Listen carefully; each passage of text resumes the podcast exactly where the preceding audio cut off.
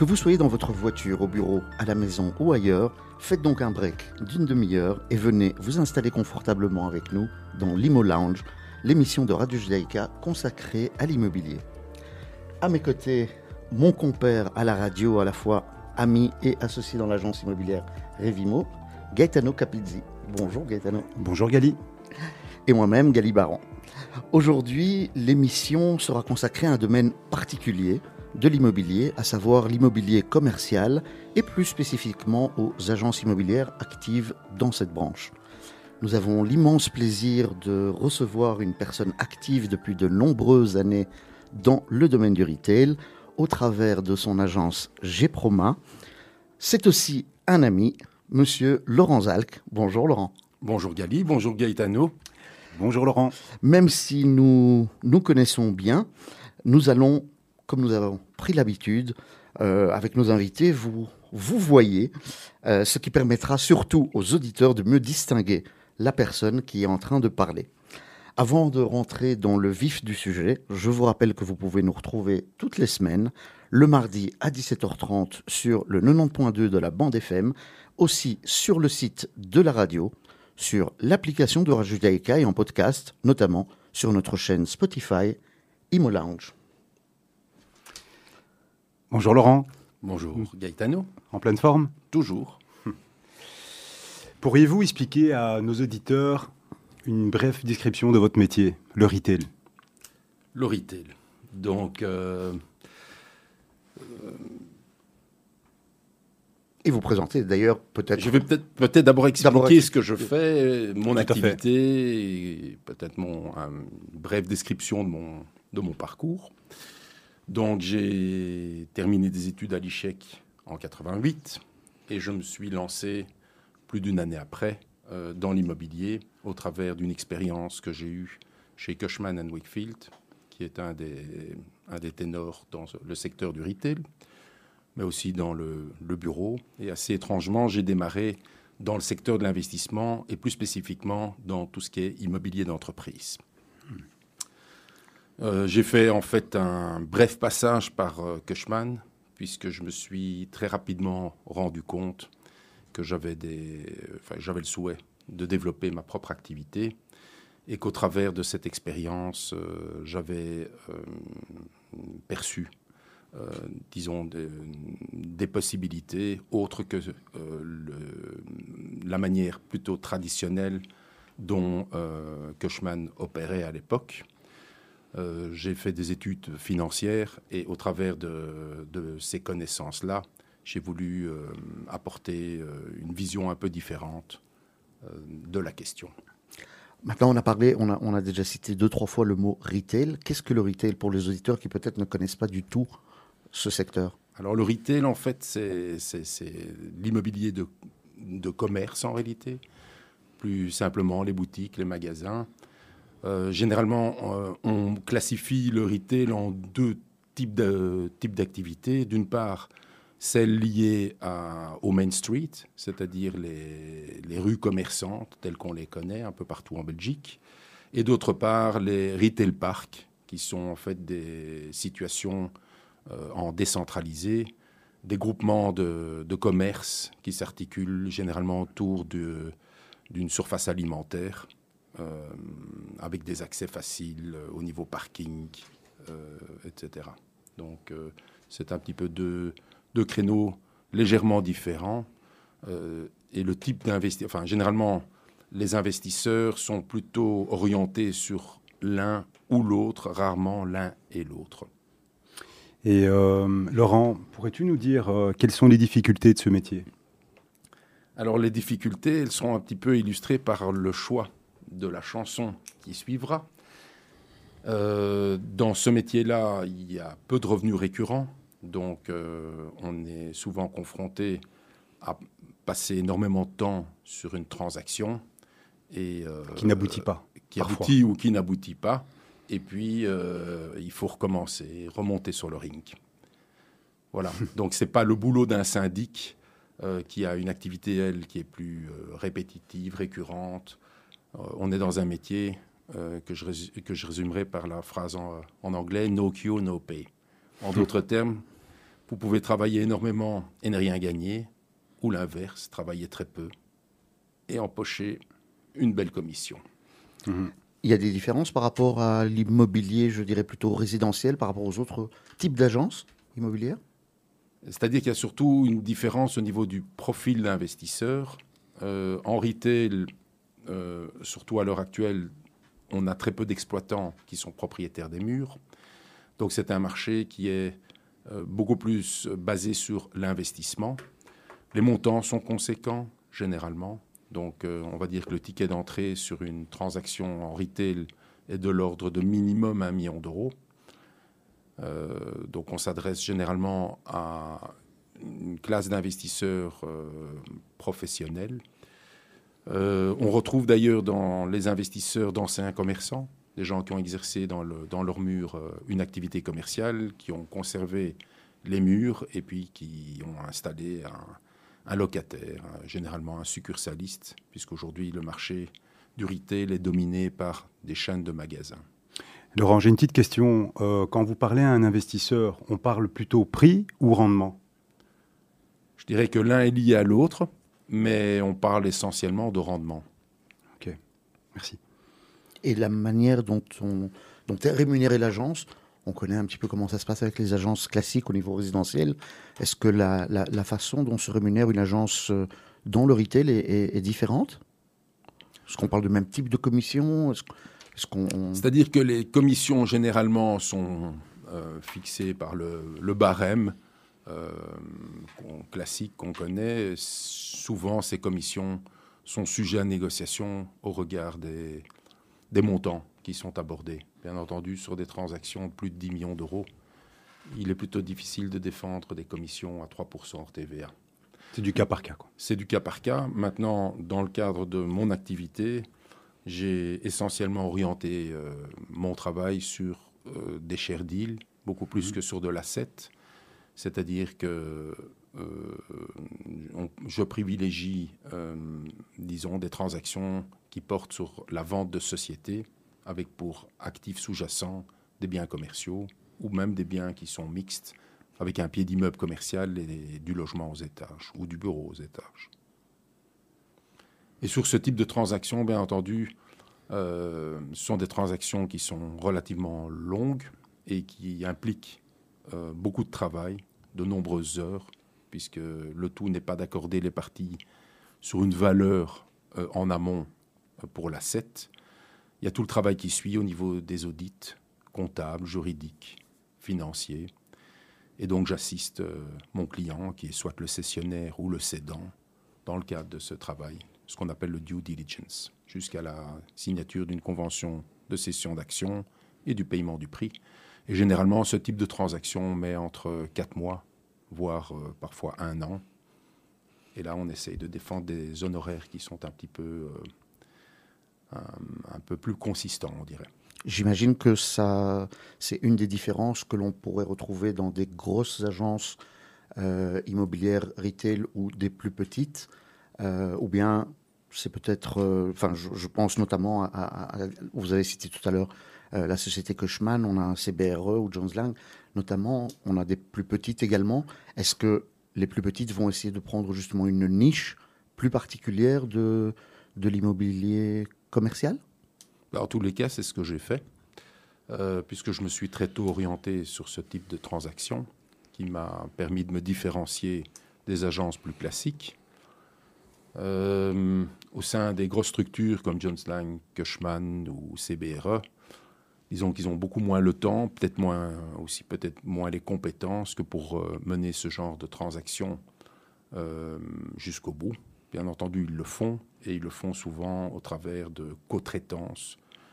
Euh, ils travaillent avec, euh, euh, des réviseurs, des comptables, des avocats, mais souvent le travail, on va dire, à proprement parler, juridique, pour dresser la, la LOI, c'est-à-dire la lettre d'intention, la convention de cession d'action, souvent ce travail est, est donné à un avocat. Très bien, merci. Laurent, Comment se porte aujourd'hui le retail? Euh, Le marché est compliqué. Euh, il y a beaucoup d'investisseurs qui seraient désireux aujourd'hui de réintégrer ce marché en investissant. Euh, mais on va dire que, euh, d'une part, les taux d'intérêt sont à la hausse aujourd'hui, ce qui ne favorise pas trop euh, le secteur, mais vu plus généralement, c'est pas propre au retail. Les attentes des investisseurs s'orientent sur des rendements plus, élevés, puisque le coût du capital est plus élevé également. Le, la marche arrière qu'a fait le retail en période de Covid a découragé certains investisseurs qui commencent à nouveau à pointer leur nez sur le marché, puisque L'avantage de ce secteur, c'est qu'il faut savoir qu'il demande très peu de gestion. En fait, le revenu brut, à peu de choses près, représente le revenu net qu'on peut espérer d'un investissement. Le précompte immobilier est pris en charge par le locataire, les travaux sont pris en charge euh, par, le, par le locataire. Euh, les paiements, généralement, se font de manière trimestrielle, anticipative. Euh, donc il y a de nombreux avantages à investir dans ce secteur, surtout si on a comme locataire une belle enseigne euh, Mais de manière professionnelle, plutôt en société. On ne va pas investir comme euh, pour ainsi un particulier. Dire, je ne connais quasi plus d'investisseurs aujourd'hui qui investissent en nom propre. Puisque l'avantage d'investir en société, c'est bien entendu de plafonner l'impôt euh, à l'ISOC. Hein, donc, mhm. alors que si vous investissez en privé au travers de biens commerciaux, ben, en fonction, on va dire, de vos revenus, ben, vous serez taxé euh, beaucoup plus, beaucoup plus lourdement que si vous aviez procédé à cet investissement dans le cadre de votre société. Donc aujourd'hui, il y a très peu d'investisseurs sur le marché qui achètent encore en nom propre du retail. Idem pour le pour l'immobilier d'entreprise. Ce sont généralement des investissements qui se font au travers d'une structure. Et euh, j'ai cru entendre que les banques ont changé aussi leur fusil d'épaule en termes de financement? Tout à fait. Donc là, je dirais que malheureusement, les banques aujourd'hui euh, sont particulièrement vigilantes. On, traverse un marché qui présente beaucoup d'incertitudes. Après le Covid vient le conflit euh, avec l'Ukraine et d'autres choses. Le relèvement des taux d'intérêt lié, entre autres choses, à l'inflation galopante. Mhm. Euh, tous ces éléments ne sécurisent pas aujourd'hui la vision que peuvent avoir les banques euh, du marché immobilier, vu plus généralement. Et donc, euh, malheureusement, bon, pour endiguer l'inflation, elles n'ont trouvé d'autres solutions pour l'instant que de procéder à des relèvements de taux. Et qui dit relèvement de taux dit nécessairement aussi mise de fonds propres plus importante au niveau des investisseurs, tant que, bien entendu, les rendements ne sont pas ajustés à la hausse. Parce que qui dit rendement ajusté à la hausse dit baisse de prix et on n'y est pas. C'est ça.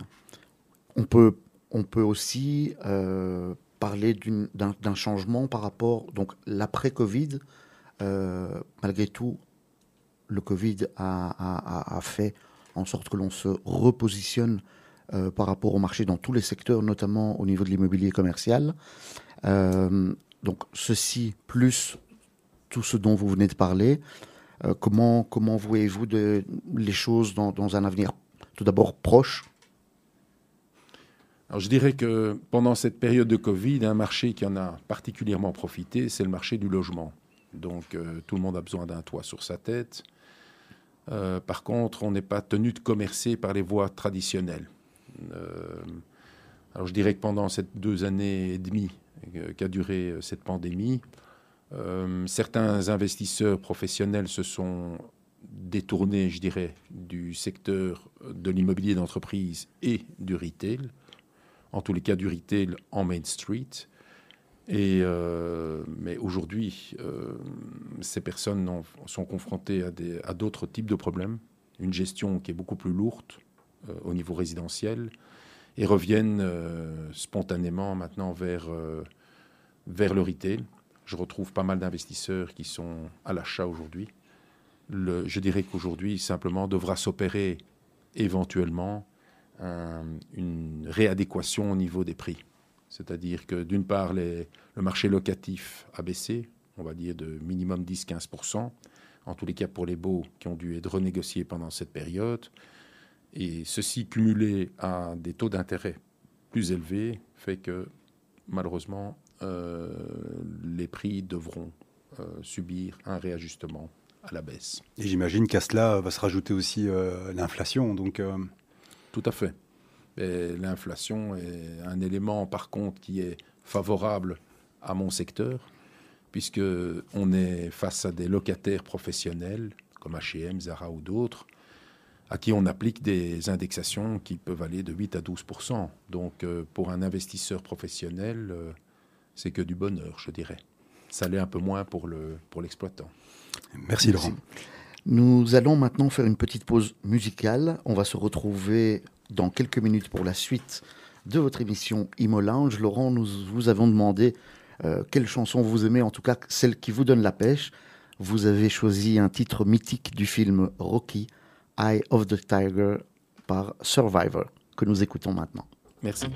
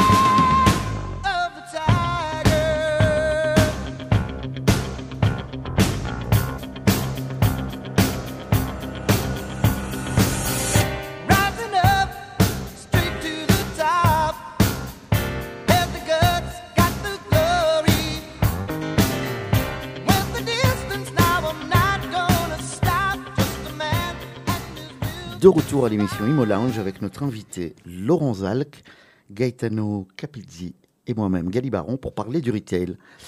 Cher Laurent, vous avez été euh, content d'entendre cette musique qui visiblement vous donne la pêche. Absolument.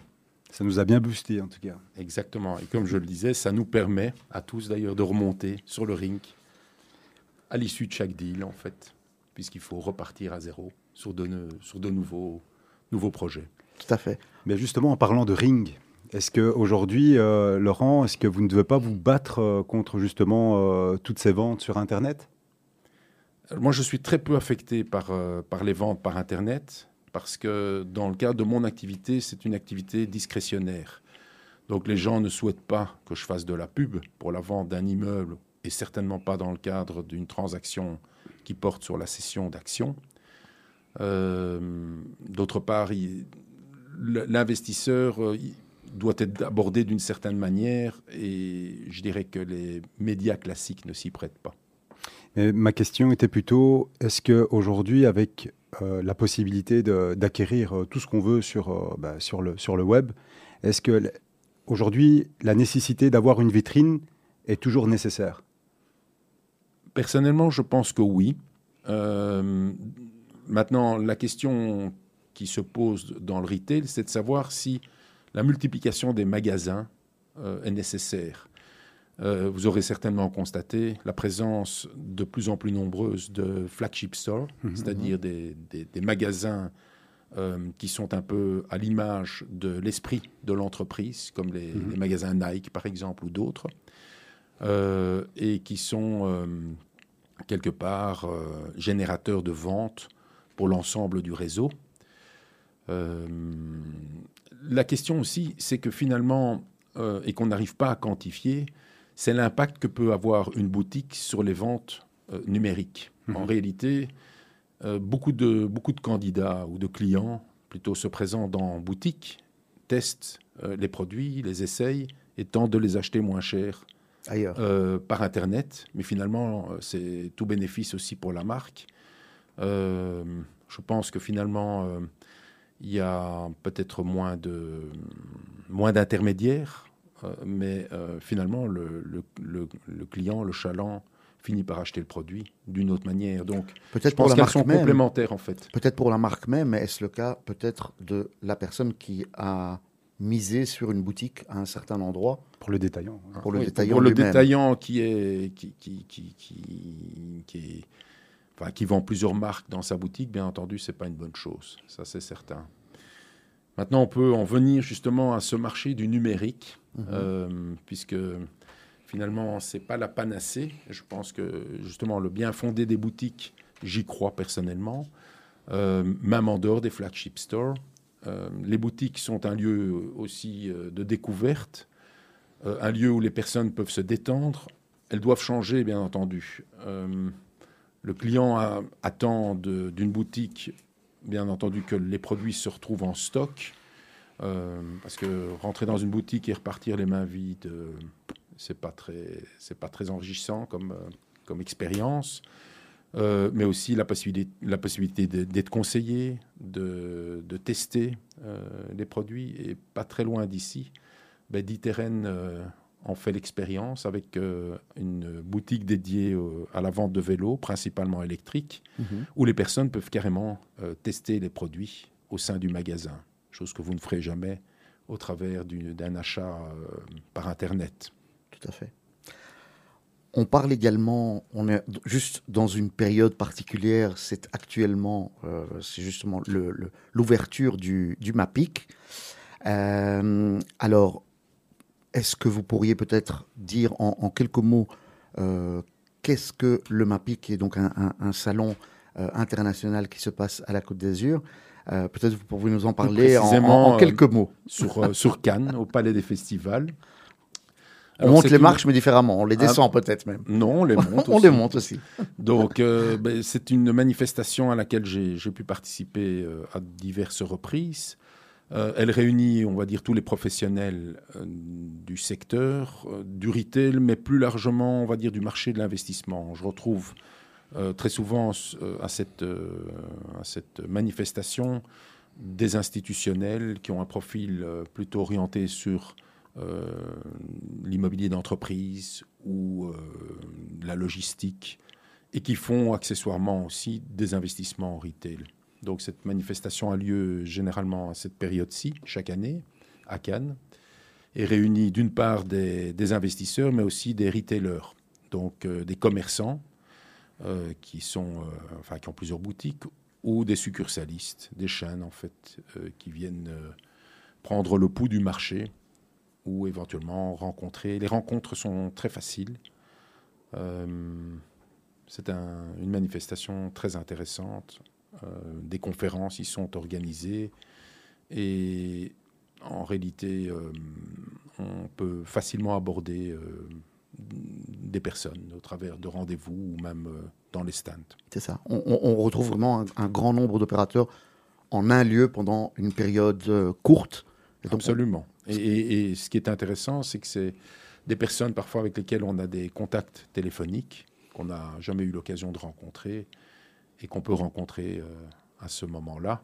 Euh, beaucoup d'investisseurs internationaux, européens principalement, mais non, c'est une, une foire tout à fait intéressante pour les professionnels du secteur.